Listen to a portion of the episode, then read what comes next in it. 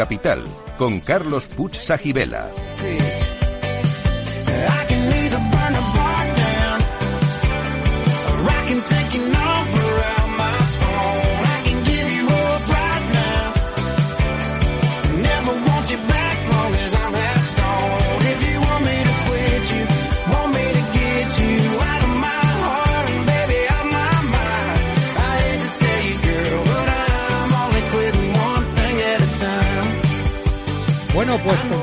Con Cripto Capital y retomamos la conversación con nuestro invitado Francisco Ruiz, fundador y CEO de Entradium y mentor de emprendedores en emprendemelon.com. Eh, y justo antes del descanso estábamos hablando de, de Entradium, ¿no?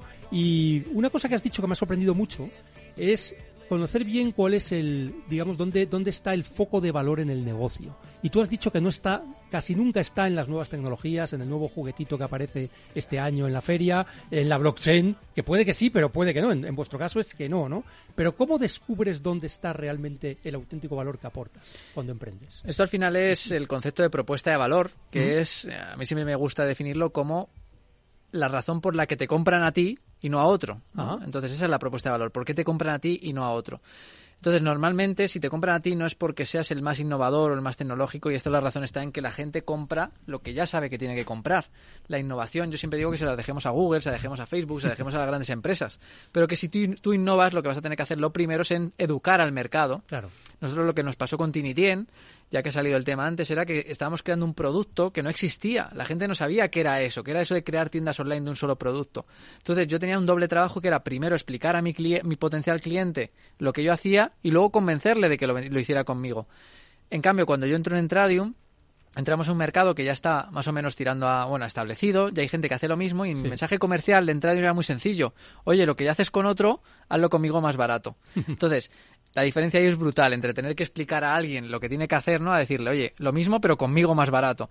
Eh, a eso voy. Cuando tú quieres montártelo algo, sobre todo emprendedores, pues de una sola, em, un emprendedor individual o que una empresa pequeñita, si innovas vas a estar muy difícil que puedas eh, que el negocio sea rentable o que sea rentable rápido. Vas a tener que invertir mucho más, vas a tener que hacer una inversión inicial mucho más alta y en publicidad y en marketing y todo. Entonces, yo lo que te, el consejo siempre es no innoves, coge algo que ya existe, cámbialo un poquito y di, oye, pues contigo se hace más barato, conmigo se hace con un poquito más, conmigo se hace con un poquito menos. Esa es la forma que, que un poco está más cerca del éxito para estos emprendedores que empezamos, que empiezan y que van a tener pocos recursos y que van a ser empresas pequeñitas. Eh, parece que pueda ser un mensaje desalentador para la innovación, pero es todo lo contrario, es ser realista y saber que con los medios que tú tienes, el camino más eficiente es este que estás comentando, ¿no? El tomar prestadas ideas de otros sitios o mercados que ya existen y cambiar algo para hacerlo lo suficientemente bueno para que lo tuyo sea mejor, ¿no? A mí me da igual la innovación y el mensaje de la innovación, yo lo que quiero es ganar dinero cuando hago negocio, y si no, sí. pues si quieres hacer un hobby, si quieres innovar por hobby, innovas, ¿sabes? Es decir, si tú quieres tener un hobby, yo no te voy a decir que no hagas puzzles, ¿no? O que no hagas maquetas, pero si quieres ganar dinero, no innoves, te digo, ¿no? Y luego ya, pues una vez que tienes el dinero ganado y establecido y el proyecto establecido, pues dedicas tu tiempo, unos recursos a innovar y a crear cosas nuevas si quieres. Pero primero que tengas un negocio establecido y montado. Yo creo que este tipo de mensajes ya vale en sí toda la entrevista. O sea que, no, en serio, yo creo que la audiencia debería, debería valorarlo en su justa medida porque además Fran eh, ha hecho lo que dice. Me, me explico. En Entradium eh, había otros mercados donde sí había actores que estaban eh, cobrando un 1% o similar. Y vosotros lo que hicisteis fue traerlo a España. Sí, donde claro. no sucedía esto. Nosotros, donde no sucedía esto. Nosotros ¿no? veíamos que había mercados como el estadounidense, sobre Claro. todo, que, que, ya se estaban cobrando estos precios, no un 1, un 2, un 3, cosas así. Y aquí Sí. en España seguíamos al 10, 12, 15. Pero sigue, sigue pasando ahora. Nosotros ahora queremos salir en otros países. Estamos viendo Alemania, por ejemplo, o Italia o, o Irlanda, donde se están cobrando ahora ese 10, 12, 15 que se estaba cobrando en España. Entonces yo lo que quiero es ir allí y replicar de nuevo lo que, lo que ya hice aquí y que ya he sabido hacer aquí. Además ahora con recursos ir ahí. ¿Para qué voy a seguir innovando de nuevo? No, pues, pues voy, a, voy a hacer lo que ya he hecho y que ha funcionado en otros mercados y lo, y lo pruebo. O sea que digamos que vuestros planes en este caso en Entradium sería ir a la expansión internacional, en este caso en Europa. ¿eh? ¿Es así? Sí, en Europa, en zona euro, porque por tema de pasarelas de pago es más fácil. De nuevo, como soy muy vago, pues buscamos lo más fácil. Es decir, vamos a buscar lo más fácil, lo que da antes rentabilidad, lo que nos dé antes pasta. Cuando esté comprobado, pues luego ya veremos a ver qué hacemos, ¿no? Pero por eso hemos elegimos Europa, elegimos zona euro y elegimos estos países que parece que están todavía por explotar y por que este mensaje comercial que tuvimos en España puede funcionar también.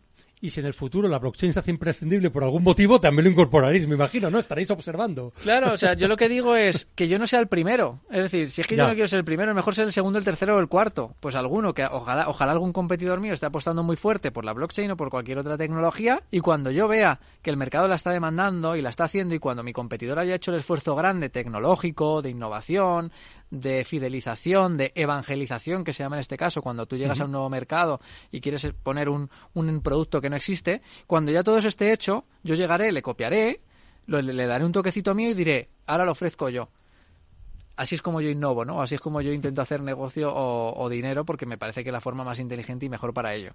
Bueno, hay una manera, o sea, digamos también tiene una componente de innovación porque estás haciendo llegar al mercado el producto o servicio de una manera diferente. Por lo tanto, lo estás haciendo accesible a personas que de otra manera a lo mejor no, no lo podrían usar, ¿no? Sí, totalmente. hay una innovación también ahí implícita, sí, sí, em, bueno, eh, tú tratas mucho con muchos con muchos emprendedores, ¿no? Porque eres mentor, mentor de emprendedores. Y la primera pregunta respecto de esto sería si ha habido algún emprendedor que te ha traído ideas o que está en algún negocio que tenga que ver con el mundo cripto o con la blockchain. La verdad es que no. Es decir, ¿Pero porque los has evitado o porque se ha dado No, no, no, no, o sea, no me han llegado a mí. Al final el cripto es otro sector más, es un sector muy pequeño comparado con, con, todo lo demás, y entonces la gente no, no me ha venido ideas con, por ese lado. Es decir, creo que hay mucha gente que no lo usa todavía ni siquiera a nivel personal como para hacerlo a nivel negocio, ¿no? O sea, no, no me han venido con, con nada por ese lado. Bien, y digamos, en toda tu esta experiencia, ¿cuáles son los errores que más cometen las empresas, eh, los emprendedores que intentan pues, sacar adelante su proyecto y que depende, pueden estar en un, estadio más inicial o más avanzado. ¿Qué, sucede ahí? No sabría, decir, no sabría decirte cuáles son los errores porque cometemos tantos, pero, pero muchísimos, pero que no es malo, o sea, no es malo cometer errores. Entonces, y a mí no me gusta penalizar esos errores porque si no, no, no mejoras. Por eso para mí el mayor error, lo que sigue es en sí un fracaso, es no intentarlo. No intentarlo en el hecho de no empezar la gente quiere tener controlado un montón de elementos que no dependen de ellos mismos, ¿no? Como pueda ser, pues, eh, em, qué va a pasar dentro de tres años. O que pueda ser, no, es que necesito conocer todos los competidores. O no, es que tengo que tener el producto perfecto para poder lanzarlo, ¿no? Esa... O el logo perfecto, ¿no? El, logo perfecto, sí que sí, o la web perfecta. Es decir, hay mucha parálisis por análisis, eh, hay mucha miedo a es que no soy suficiente, ¿no? Este síndrome del impostor famoso. Inténtalo. O sea, déjate de mierdas y ponte a hacer cosas y ya está. Es decir, sal de casa, sal de casa y, listo. Yo, yo me acuerdo que cuando, cuando salí de la universidad ya, yo daba charlas a emprendedores e incluso a mi, a mi instituto volvía a dar charlas ¿no? a la gente que salía. Y hubo un mensaje que di que el director de mi instituto dice que se le quedó grabado y que, y que siempre lo utiliza él. Y que a los chavales que salían del instituto les dije, bueno, ahora vais a salir fuera y vais a ver que si, que si tiréis los calzoncillos en la habitación al día siguiente no están, no están limpios, ¿no? Que los tienes que lavar tú. Es decir, los tienes que coger tú, meter la lavadora, poner la lavadora, tenderlos y volver a recogerlos y guardarlos, ¿no? Pues es que este es el mundo real y en el mundo real uno, aprende así. Y no sé en qué momento hemos determinado que, que emprender es diferente al mundo real. El mundo real está ahí, entonces tengo que aprender, tengo que salir, tengo que intentarlo, tengo que hablar con uno, tengo que hablar con otro, tengo que fallar y así es como realmente aprendo. Entonces, yo lo único que no consiento a la gente es que me venga y me diga, es que es muy difícil, es que necesito tal, es que tú, tú eres especial porque tal, tú es que lo tenías muy claro. ¿Qué claro voy a tener yo? ¿Qué me estás contando? ¿Qué claro voy a tener yo cuando con 20 años me, lanzo y me creo una agencia de marketing online o me creo una cosa de, de Tinitien que ni existía? ¿Qué claro iba a tener yo que ahora, 14, 15 años después, iba a estar aquí en una entrevista porque tengo un proyecto que funciona, porque estoy ayudando a otra gente? ¿Qué claro voy a tener yo eso? ¿Pero cómo voy a tener yo eso claro? ¿Cómo lo voy a tener yo en mi hoja de ruta? Bola de cristal, Claro, entonces, olvidémonos de eso y lo que tienes que hacer es empezar, tienes que ir probando, tienes que ir aprendiendo, no tienes que volverte loco, pero tienes que ir haciendo cosas que es como realmente se aprende. ¿Y qué pasa? Y como el 99,9% de la gente no lo hace, tú solo por hacerlo ya estás en una posición dominante, ya estás en una posición que, que, vas a estar por encima de mucha gente, ¿no? Y te va a acercar más a que realmente lo puedas hacer por tu cuenta y que realmente pueda ser diferencial y puedas ganar tanto dinero, ¿no? Y que te puedas invertir en cualquier otra cosa, entre ellas las cripto, ¿no? Y te tengas que proteger del Estado de todo el dinero que tienes, ¿no? Em, ese es el camino y eso es lo que, lo que yo siempre intento que, los eh, que, el, emprendedor no cometa ese error, que es no intentarlo, no empezar, eh, no autolimitarse el mismo, que el problema está en que nos autolimitamos, de que no nos creemos suficientes o preparados, o la situación macroeconómica no es la especial, o que Mercurio no está en ascendencia con Venus y entonces pues no me apetece salir ahí a hacerlo, ¿no? Eso es lo que no, yo, yo no acepto y ese es para mí el mayor error. Esto que hablas de intentarlo y perseverar tiene mucho que ver con una estrategia que tú utilizas con éxito, que es la de enviar un email diario a una lista de suscriptores que tienes de personas que pueden ser potenciales clientes tuyos o emprendedores que podrían necesitar tus servicios, ¿no? Cuéntanos cómo llegas a esta estrategia y por qué es tan eficaz o por qué crees que es tan eficaz. Yo soy un enamorado de los modelos de negocio. Un modelo de negocio es como una empresa, como una entidad hace dinero. No ese es el modelo de negocio. Antes hablábamos de la propuesta de valor, que es por qué nos compran. El modelo de negocio es cómo hace dinero eh, esa, esa empresa, esa entidad, ¿no? Y tiene, tiene en cuenta muchos puntos, ¿no? Cuáles son los ingresos, cuáles son los costes, cuál es la propuesta de valor, a quién se le vende, ¿no? Eh, qué otras cosas se le venden después, cada cuánto te pagan. Es decir, el modelo de negocio incluye todos estos elementos.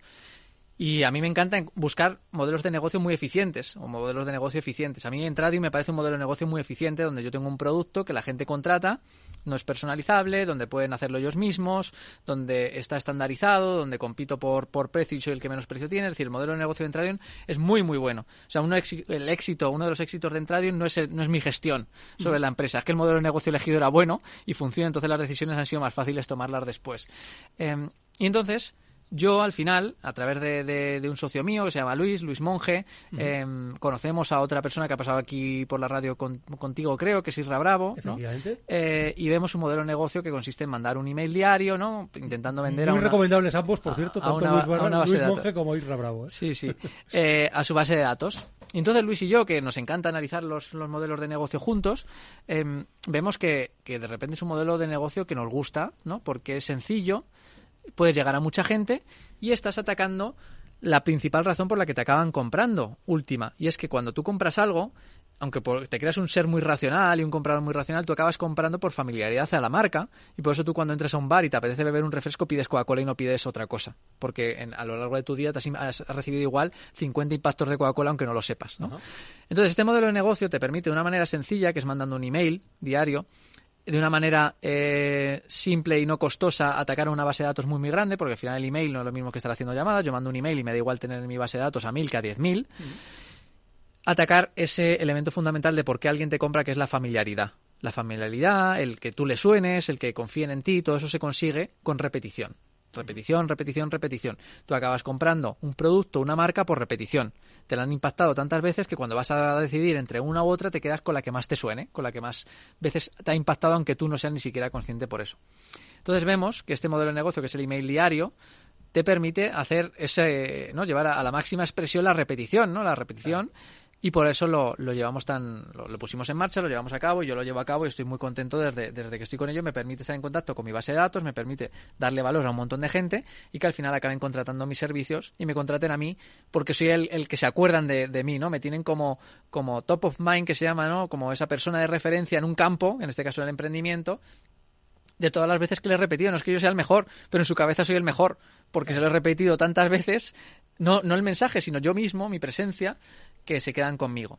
Y eso es un poco el, modelo de negocio de este email marketing, de este correo diario y por qué funciona. En este proyecto de mentorización de emprendedores que estás, emprendemelon.com, el único canal, digamos, de ventas de adquisición de clientes es este, es el email diario. sí, sí. Yo no tengo redes sociales de Emprendemelón, que, bueno, que tengo, pero ni las uso prácticamente el único canal de captación y comunicación es el email diario. Ya está, yo no tengo ni, ni tengo canales de YouTube, ni TikTok, ni otras redes sociales, ni, ni nada parecido. Bueno, y yo diría que te va bastante bien así. Por lo, lo, digo por la gente que a lo mejor está escuchando esto y piensa un email diario, pero si eso es más viejo que la tos. Incluso puede haber gente que diga un email diario, vaya brasa que está metiendo aquí Fran todos los días a, la gente. ¿Qué opinas de ese tipo de críticas, de dar la brasa, de ser un pesado, de que realmente la gente se va a hartar de ti? ¿Qué, pasa con esto que la gente piensa normalmente? Mira, la primera crítica que has dicho, que es eh, esto es más viejo que la tos. Sí a mí me parece que eso no es una crítica, sino que es una, un, punto a favor. Exacto, es decir,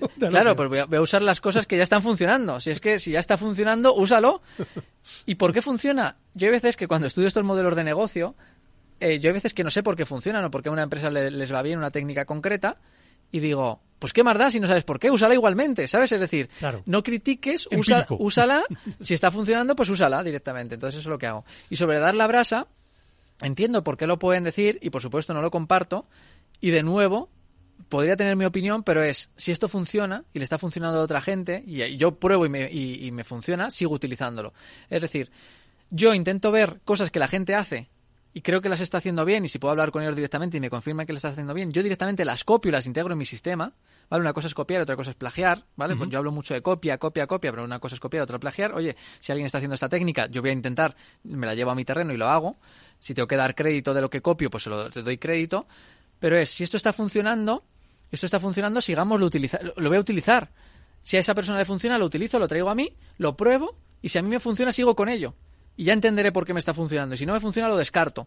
Entonces, alguien que dice, es que este tío es un embarazas, ¿vale? Pero si hay gente que le está funcionando, llévatelo a tu terreno, hazlo tú, pruébalo. ¿Que no te funciona? Genial, lo descartas y otra cosa, pero que te funciona, quédatelo. Es decir, no critiques sin saber si está funcionando o no. Es más, si te están diciendo que está funcionando, da por hecho que está funcionando, primero integrar lo tuyo y luego ya ves si descartas o te quedas con ello. No digas esto no es para mí, sino cómo puedo hacer que esto me funcione a mí, ¿no? Que esto que funciona a otros me funcione a mí. Pero si luego no te funciona, pues ya está, lo descartas, pero pruébalo y mételo, mételo dentro de ti. Es decir, no pierdas la fuerza y la energía criticando, sino directamente integrando y copiando a lo tuyo. Mucha gente me dice, joder, Fran, pues no sé cómo tú tienes fuerza o, tiempo para dedicarte a entrar en un emprendemelón, ¿no? Es una pregunta que me hacen bastante recurrente. es cierto, claro. Y es como, es que, claro, esto va, más sobre energía que sobre tiempo. Es decir, a mí me mm. pones una hora a trabajar para otro, igual no puedo. Y, tengo que salir de esa, de esa habitación en, en, el minuto 2 o en el minuto 5, ¿no? En cambio, cuando estás haciendo algo para ti, algo que crece, algo que vas entendiendo, algo que te gusta, algo que, que te va hablábamos antes de pasión, yo no, yo no elegí el sector del ticketing porque me apasionaba, pero sí que me apasionan los negocios y, cuando vas ganando dinero y cuando vas viendo que funcionan cosas y que la gente luego te da las gracias por lo que haces también, ¿no? Y, ves que, todo tiene un impacto, coño, es que eso te, da una motivación, una fuerza, una energía que, es que es, vamos, es que es lo que necesitas. Es más, el problema que tienes casi seguro no es de, de tiempo, sino de energía. Esto que has dicho del email diario, del modelo de negocio, que funciona y hay que ver cómo que la gente lo intente, porque hay sectores donde parece que esto ni siquiera lo intentan. Estoy pensando, que lo conozco bastante bien, en el negocio, por ejemplo, de los crypto exchanges. Es decir, son eh, plataformas que te permiten comprar y vender cripto, que en principio van dirigidos al público masivo. Es verdad que ahora todavía no hay tanta gente, pero cada vez hay más. Y sin embargo, no les veo haciendo este tipo de estrategia para captar clientes, cuando podría ser algo muy eficaz. ¿Por qué crees que pasa esto? Yo es que creo que no es que pase en sectores muy concretos, es que hay solo muy pocas personas haciendo esto.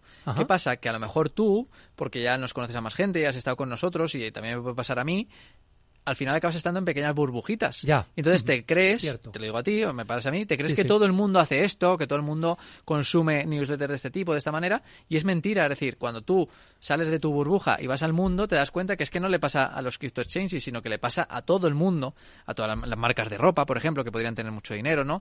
O agencias de viajes que podrían tener mucho dinero y podrían hacerlo, agencias, eh, eh, incluso los festivales, en nuestro caso, en, el ticketing, ¿por qué los festivales no lo hacen? Porque ¿por qué vas a un festival o otro? Por el artista, a veces está, coño, es un festival, te está eh, dando esta información a lo largo de más tiempo, pues vas a elegir a uno por encima de otro. Es decir, no lo está haciendo casi nadie. O sea, no es, al contrario, no es que unos pocos no lo estén haciendo, es que solo lo están haciendo unos pocos y por eso sigue habiendo mucha oportunidad de mercado, porque la gente dice, no, es que ya está esto saturado, ¿no?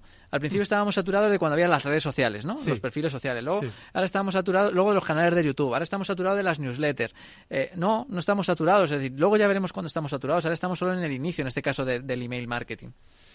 Eh, la verdad es que lo que nos dices es muy sorprendente porque son cosas que a lo mejor, como dices tú, vivimos una burbuja, lo emplea una minoría, pero tiene éxito probado. Y si tiene éxito probado, lo que habrá que hacer será usarlo, probarlo, probarlo tú mismo y ver si te funciona o no. Lo digo también para los emprendedores que estén pensando en sacar adelante cualquier iniciativa. Este modelo funciona.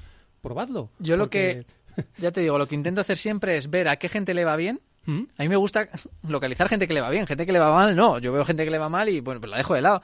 Gente que le va bien, intentar entender por qué, incluso hablo con ellos, es decir, la gente se cree que es que no se puede hablar con ellos, habla con ellos, escríbeles, intenta o escucha sus entrevistas, mira a ver qué han hecho para llegar a ese punto, intenta llevártelo a tu terreno de la manera que tú consideres o que tú puedas y seguramente te ayude a a seguir creciendo. Entonces eso es lo que tiene que hacer la gente que quiere emprender, que quiere empezar, que ya ha empezado y quiere mejorar. Mira a ver las buenas prácticas que se han hecho. Esto se hace en toda empresa. Es decir, toda empresa grande tiene un departamento que se dedica a ver qué hace la competencia para intentar copiarle. Esto lo hace la Fórmula 1. Siempre estamos, ¿no? La, la esta de Fórmula 1. Han levantado el coche y está mirando por debajo. Eso es lo que te estoy pidiendo que hagas. Que mires el coche de la competencia, a ver qué tiene y si puedes hablar con sus ingenieros, hablas con sus ingenieros y lo copias y lo traes a lo tuyo. Eso es lo que quiero que hagas. Y ahora que tenemos acceso a toda la información y que hay programas como el tuyo y que hay gente y hay entrevistas y de todo tipo, eso es lo que quiero que hagas, que cojas gente que tú veas que funciona, que si realmente crees que tiene éxito, intentes copiarle, pero lleves a intentar llegar a tu terreno. Bueno, este mensaje de modelar las personas que han conseguido lo que tú quieres conseguir e intentar imitarles, aprender de ellos, etcétera, yo creo que es válido para cualquier negocio y para cualquier oportunidad. Yo no sé, Fran, si estamos ya terminando un poco la entrevista y el programa, ¿quieres dar algún mensaje a la audiencia extra sobre lo que hemos hablado hoy aquí? Eh, a mí el mensaje de de macho, inténtalo, deja de quejarte, a mí ya me vale, ¿no? O sea, de, oye, ya, ya vendrán, que, que, las trabas te las pongan otros, ¿no? Que no te las pongas a ti mismo, ¿no? Que tú digas, oye, no estoy preparado, todavía me falta. A mí ese mensaje me parece fundamental porque la sociedad que vivimos estamos acostumbrados a que a los jóvenes, a, los no tan jóvenes, parece que es el mensaje que se transmite, ¿no? Porque nos quieren tener aborregados a todos, ¿no? Y tenernos ahí en un, en un, en un redil a todos. Pues macho, que empieces a pensar un poquito por ti mismo y que digas, bueno, pues, pues igual que otro, este tío que está hablando ha sido capaz, yo voy a intentarlo también. Me salga mejor, me salga peor, me queda a mitad de camino, da igual. Todo el aprendizaje que, llevas, que, te, que, que obtienes tanto para un proyecto futuro, pero a nivel personal, o sea, yo lo que he crecido a nivel personal gracias al emprendimiento y a tener mi propia, empresa, no lo habría conseguido sin ello, no lo habría conseguido siendo funcionario, no lo habría conseguido quedándome en mi barrio y trabajando en la tienda de la esquina o en la gestoría de la esquina o siendo ingeniero de, la empresa del, del, polígono industrial, me da igual. Em, ese crecimiento personal lo tienes que buscar. Y como no lo va a buscar nadie, que, solo vamos a buscar este 0,01%, pues solo por eso ya, solo por buscarlo ya vas a estar por encima. Así que imagínate todo lo que puedes conseguir luego. Es genial, nos quedamos con este mensaje. Ha sido un placer estar contigo, eh, Francisco Ruiz, CEO de Entradium y mentor de emprendedores en emprendedor.com. Vamos a hacer una pequeña pausa para finalizar el programa. Gracias, Carlos.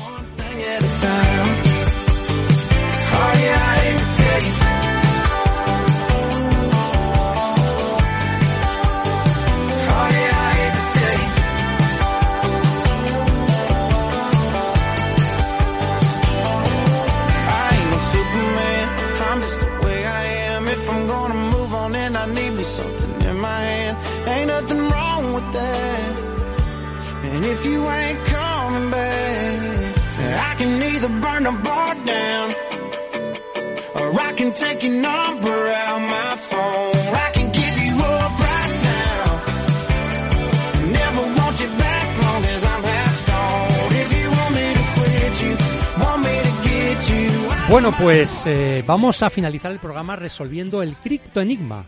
Era el número de direcciones de Bitcoin con más de un dólar en valor almacenado. Y a fecha de 20 de enero de 2024, el número de direcciones de Bitcoin con más de un dólar en valor almacenado, que son 0,000023 Bitcoins, supera los 45 millones. Es una cifra mucho más alta de la que yo me imaginaba. Por cierto, el de direcciones con más de 10.000 dólares en bitcoins supera los 2,6 millones de personas en el mundo. Y el cripto consejo de hoy es invierte en proyectos de criptomonedas que no solo sean rentables, sino que también tengan un propósito o misión que te apasione, ya sea en términos de innovación o impacto social, haciendo siempre tu propia investigación. Bueno, Fran, ha sido un placer estar contigo, Francisco Ruiz. Un placer. Disfruta mucho. Genial, pues nos vemos el próximo lunes a las 3 de la tarde. Sed felices, criptocapitaleros.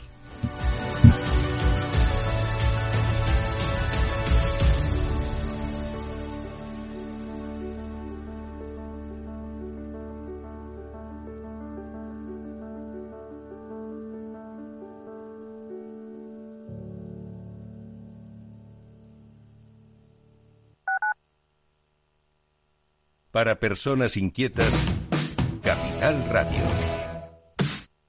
Los viernes en Capital Radio te proponemos descubrir y comprender las estrategias de empresas con éxito que servirán de inspiración y ejemplo para la tuya. Escucha Metaempresas, un programa presentado por Andrés Arenas con la presencia y los consejos de expertos en distintas áreas y profesores de reconocida trayectoria.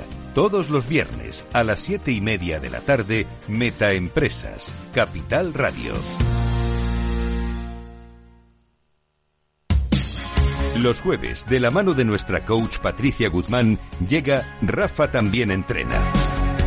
Un espacio dedicado al desarrollo de las actividades directivas con un tono desenfadado y no exento de humor. Los jueves, Rafa también entrena en El Balance, Capital Radio.